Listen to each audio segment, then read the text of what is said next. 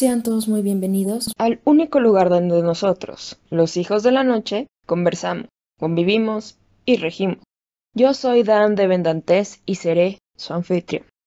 Bueno, para no perder la tradición, mis queridos hermanos, hermanas y hermanes nocturnos, en esta ocasión nos hilaremos a la gran leyenda de Excalibur. Y solo para empezar a abrir boca, ¿qué pasaría si les dijera que Arturo no fue el primero en desenvainar y usar esta poderosa espada, y que a su vez también hay varias otras que bien podría ser la misma, bien podrían ser las hermanas de la portentosa Excalibur. Pero si quieren conocer más, quédense.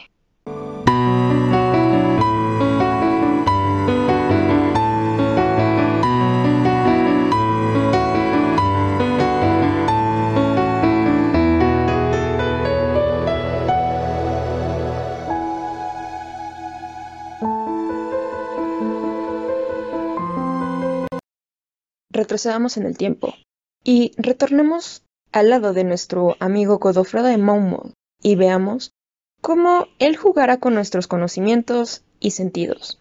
Primero que nada, nuestro amigo no llamó a la espada Excalibur, sino que lo hizo de la forma latinizada, Caliburnus.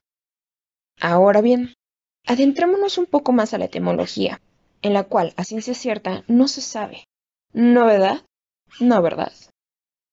Caliburnus proviene de la palabra Caleth-Bulk, que a su vez viene de la palabra bretón Caleth-Boulk, que hace también alusión a Caleth-Fog, y es el nombre que se le da a la espada en la antigua narración de Kulch y Ulwen a mano de Leng Leag o Lancelot. Sí, justamente ese mismo personaje el que piensas. Y que a su vez empuñó esta memorable espada para matar al rey irlandés Tig-Wak y robar su caldero mágico. Prosigamos dentro de esta misma línea. Caleth Fog deriva del gaélico Calath Bolg, que es la espada con extraordinario poder y su posesión se atribuía a varias figuras heroicas dentro de la mitología irlandesa. Por nombrar alguno, Fergus MacRoy, personaje del ciclo del Ulster, de ahí fue evolucionando un poco hasta que hoy en día la conocemos como Excalibur. En otras narraciones artúricas del siglo XII, como la de Christian de Troyes, Excalibur, con S, no con X. No obstante, a principios del siglo XVI, todavía encontramos denominaciones antiguas, como en el caso de B. Won, que una vida del santo cristiano británico Sankia, o Ki, donde aparece la espada como Ball. Bueno, eso por parte del embrollo etimológico. Ahora bien, vámonos al origen. ¿Cómo es que llegó a Arturo? Si es que llegó. Pues a continuación verán que hay muchas disyuntivas en la historia. Primero que nada, pongamos la teoría de la espada en la piedra, la típica que todos conocemos. En Historia Regium de Britannia, escrito por nuestro buen bro Godofredo o Geoffrey para los amigos Monmouth, cuenta que al morir Hugher Pendragon, Merlín forjó en la isla de Avalon, esta isla de las hadas, una espada, como ya se sabrá, Excalibur, y la clavó en una piedra que estaba al lado de una capilla de Londres. Sin embargo, ahí viene un dato bastante perturbador, que esta espada no fue la única que atravesó por esa situación. Es más, se sabe que la más antigua fue la de Hércules, que fue incrustada justamente en el suelo sin que nadie fuera capaz de sacarla, excepto él mismo. Y obviamente al hacerlo empezó a brotar agua hasta formar el lago Viro. Hay otra espada igual, que se encuentra en San Galgano, que se conserva en la italiana rotonda de Montesipi desde el siglo XIII. Se cuenta que el caballero Galgano Giodozzi la incrustó en una piedra cuando intentaba romperla para dejar su vida de aventura y hacerse ermitaño y posteriormente al cristianismo. De este icónico personaje se relaciona a Sir Gawain, sobrino del rey Arturo, protagonista de su propio mito Sir Gawain y el Caballero Verde, junto con otras obras francesas primigenias como Perceval, la historia del Grial de Chrétien de Troyes, Vulgata Seiko o Pseudomapsico o Lancelot Gal, Estas obras nos señalaron que la espada no es esgrimida por Arturo, sino por Gawain. Y de lo mismo, vamos a otra vertiente, es la que había dicho desde un inicio, la de Lancelot. Pero vamos por partes. Les recomiendo que se queden con el nombre de Galad, pues hay dos vertientes que hay que analizar. La primera es que Galad es el hijo bastardo que Lancelot tuvo con Elaine de Corvain bajo un hechizo que le hizo pensar que estaba con su amante, la reina Ginebra, o bien la teoría que afirma que Galad era uno de los tantos nombres como el que se conocía a Lancelot. Aferrámonos pues a la idea de que sea un hijo. Es por tanto que Galad es llevado a la corte por su padre e inocentemente se sienta en la mesa redonda en un sitio vacío, que obviamente está reservado para quien encuentre el Santo Grial. Por supuesto, misión que costó la vida a todos se sentaron allí, pero él era un caso completamente diferente. Y para que se cumpla completamente el paradigma de la pureza, él tendrá éxito en la misión, ya antes mencionada, y Arturo le lleva hasta un río donde hay una piedra flotante con una espada incrustada y una inscripción en la que proclamaba al mejor caballero del mundo a quien pudiera extraerla. Fue ahí donde culminó su éxito. Por otra parte, si nos queremos poner más técnicos, en la mención específica a un Excalibur, que es liberada por un rey y toda la fanfarria, bueno, sí aparece por primera vez en un relato de Merlín del poeta francés Robert de Boron entre el siglo XII y XIII, pero con la pequeña disyuntiva de que fue un yunque, no una piedra. Y por ejemplo en el libro de Los Caballeros del Rey Arturo, escrito por un anónimo, relata que tras la muerte de Uther Pendragon, su hermano Ross Pendragon deseaba tanto el poder que invitó a todos los señores de Britania a que lo nombrasen rey, ya que, como tal, Hugh Pendragon no tenía heredero alguno, y él, por tanto, a ser línea directa, debería de ser rey. Sin embargo, no todos estaban de acuerdo. Para evitar conflictos, Merlín, junto con el obispo de la Catedral de Londres, planean lo siguiente. En vísperas de Navidad, llamarían a todos los señores, uno, deponiendo las armas, dos, llevándolos a donde se encontraban sus antepasados, y justo en el mural, una espada, en un enorme bloque de granito. Fue mucho la disyuntiva.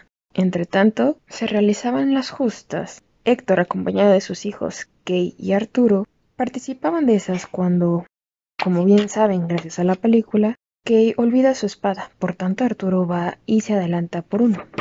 Obviamente la que obtuvo más cerca fue esta dichosa espada en el bloque. Muchos, debido a la leyenda que protegía esta espada, inmediatamente proclamaron a Arturo rey. Sin embargo, no así ni su tío, ni su... Y ahí es también donde todos conocen la verdad de Arturo, que no es hijo de Sir Héctor, sino el hijo legítimo de Hugh Pendragon. Pasándonos a otro costal, vamos a indagar sobre una también de las famosas, la Dama del Lago. Bien, aquí necesitamos de toda su imaginación nos vamos a trasladar al ciclo post-Vulgate o Roman Graal, donde Excalibur llega a través de Nimue, la dama del lago, que es una ninfa barra bruja bastante poderosa con un castillo debajo del mar. Como les iba diciendo, esta portentosa dama le dio a Arturo Excalibur. ¿Esto qué quiere decir? Que bueno, la primera espada no fue Excalibur, la que pudo liberar a través de la roca llega a perderse en una de las tantas batallas que Arturo tiene contra Pelinor. Al no tener arma y estar desprotegido, Merlín lleva a su pupilo con Nimune, quien le entrega propiamente Excalibur la espada mágica que ya conocemos, además de que su vaina tenía el poder curativo. Bien, ahora, y si me lo permiten, les voy a compartir algunos pasajes de El baladro del sabio Merlín. Y cito, en este capítulo se titula Cómo Merlín dijo a la doncella que diese la espada al rey Arthur. Entre paréntesis, como habíamos comentado en un principio, este cuando Arturo pierde su espada en batalla y es llevado al estanque de la Dama del Lago. Retomando. En cuanto ellos esto hablaban, vieron parecer en medio del lago por sobre el agua en una mano e en vaso que parecía fasta el codo, y era vestido del barzo de samente blanco, y en la mano tenía la espada toda fuera del agua. E Merlín dijo, Agora podéis ver la espada onde yo vos hablé que leurades. Ay Dios, dijo el rey, ¿cómo la podemos oír? Sa en este lago no podría ninguno entrar que no muriese. E Merlín dijo, Dios nos enviará algún consejo, e ahora atendamos un poco. Ellos en esto hablaron, vieron una doncella que venía en un muy buen palafrén, y cuando llegó a ellos, saludólos y ellos a ella e dicióles, bien, sé que atendéis aquí, sa vos estáis atendiendo que hallades aquella espada. En ninguna griosa esto no puede ser sino por mí. Cierto, dijo Merlín, esto sé yo bien, que si no la pudiese huir por vos, yo la huiría, mas vos encantastes este lago. En guisa que mi entendimiento no puede valer ninguna cosa, y por ende os ruego que vayáis por ella y que la deis a mi señor el rey bien sabéis que agora no ha hombre en quien también sea empleada. Esto sé yo, dijo ella, y por esto me acuite yo tanto caugar he de llegar aina a vos. Y digo vos que si él me otorgase el primer don que yo le pidiere, que yo se lo daré. Y el rey le prometió que se lo daría, si fuese don que pudiese dar. Esto os pido, dijo ella. En el siguiente capítulo se titula Cómo la doncella dio al rey Arthur la espada con su vaina Excalibur. Y quiso entonces se metió a pie por sobre el agua, en guisa que se le no mojaron los pies ni a él, e fue a la espada, e tomóla, en la mano que la tenía escondióse sobre el agua, de guisa no parecía más de aquella vez. Y la doncella vino al rey, e dicióle, Señor, Aquí la espada, esa vez de verdad, sa según yo creo, no ha tan buenas dos espadas en el mundo. Y si yo no pensáis que esta espada será bien empleada, vos no la auríades. Sa más rico tesoro hay en ella que vos penséis. Y el rey tomó la espada y agradeció solo mucho a la doncella, y ella dijo, me ir, sa mucho el dueñe que hacer, eh, miembros lo que me prometisteis, sa, por aventura aina os lo diré que vos pensades. Y el rey dijo, cuando vos quisierdes, y él miró la espada e vio que la vaina de la era muy rica. E precióla mucho y después sacó la espada, e miróla e viola tan hermosa e tan buena, que bien le pareció que no había tal en todo el mundo. E Merlin dijo, ¿Qué os parece de esta espada? Yo la aprecio, dijo el rey, tanto que no a castillo porque la diese, y no creo que hay arma en el mundo que le pudiese durar, teniéndola hombre bueno en la mano. Ahora me decid, dijo Merlín, ¿cuál preciades más, la vaina o la espada? Que el rey dijo, más precio la espada que tales cinco vainas, porque esta es la más hermosa y la más rica que nunca vi, cuido en el mundo hay. Cierto, dijo Merlín, agora pienso que concedes poco el bien que la doncella os fizo. Y ahora sabes que la vaina vale más que tales siete espadas. Sa es de un cuerno, que a tal virtud que hombre que la traxere no perderá sangre ni recibirá llaga mortal tanto que sea armado a razón. Y esto dicho Merlín de la vaina y de la espada, e de esa verdad, mas como esta verdad fue por nada, no la diera en el cuento, mas cuéntalo en la batalla del rey Arthur y el hermano del rey Rion. Y cuando contare que Morgania, su hermana, la tomó y la dio a su amigo Cornion, que matase con ella al rey Arthur, y por esta espada el rey Arthur hubiera a perder la cabeza si no fuera por la doncella del lago que fizo ahí venir a Merlín, y hasta allí atended el cuento que os dirá que la vaina, la verdad, es su virtud de la hermanos míos, como todo buen inicio, merece su final. En esta ocasión no me voy a adentrar en otras batallas, no me voy a adentrar tampoco en las hermanas de Excalibur o posiblemente otras Excaliburs, más antiguas que la que conocemos. Pero no se preocupen. Sabrán de ellas a su debido tiempo. Ahora que nos hemos acercado al final, y según por lo que Manroy menciona, Excalibur sería robada por Morgana, hermanastra de Arturo, y arrojada a un lago para vengarse por la muerte de su amado Acolón de Galia, un acto que marcaría sin duda el futuro del rey, ya que éste moriría en la batalla de Camlan, privado de toda posibilidad de curarse. Entonces, agonizante el rey es llevado a Avalon y Excalibur fue devuelta a la Dama del Lago, cerrando así un círculo. Otra de las teorías sugiere que, en iguales condiciones, Arturo pidió a su fiel caballero, no se sabe si fue Griflet, Bedivere, Lancelot o Percival, que arrojara su espada a un lago cercano, el cual resultaría ser el estanque en el que habitaba Nimue. Primeramente, y como es lógico, el caballero desobedece más adelante. Aceptando regañadientes, acata la orden y lanza la espada al estanque.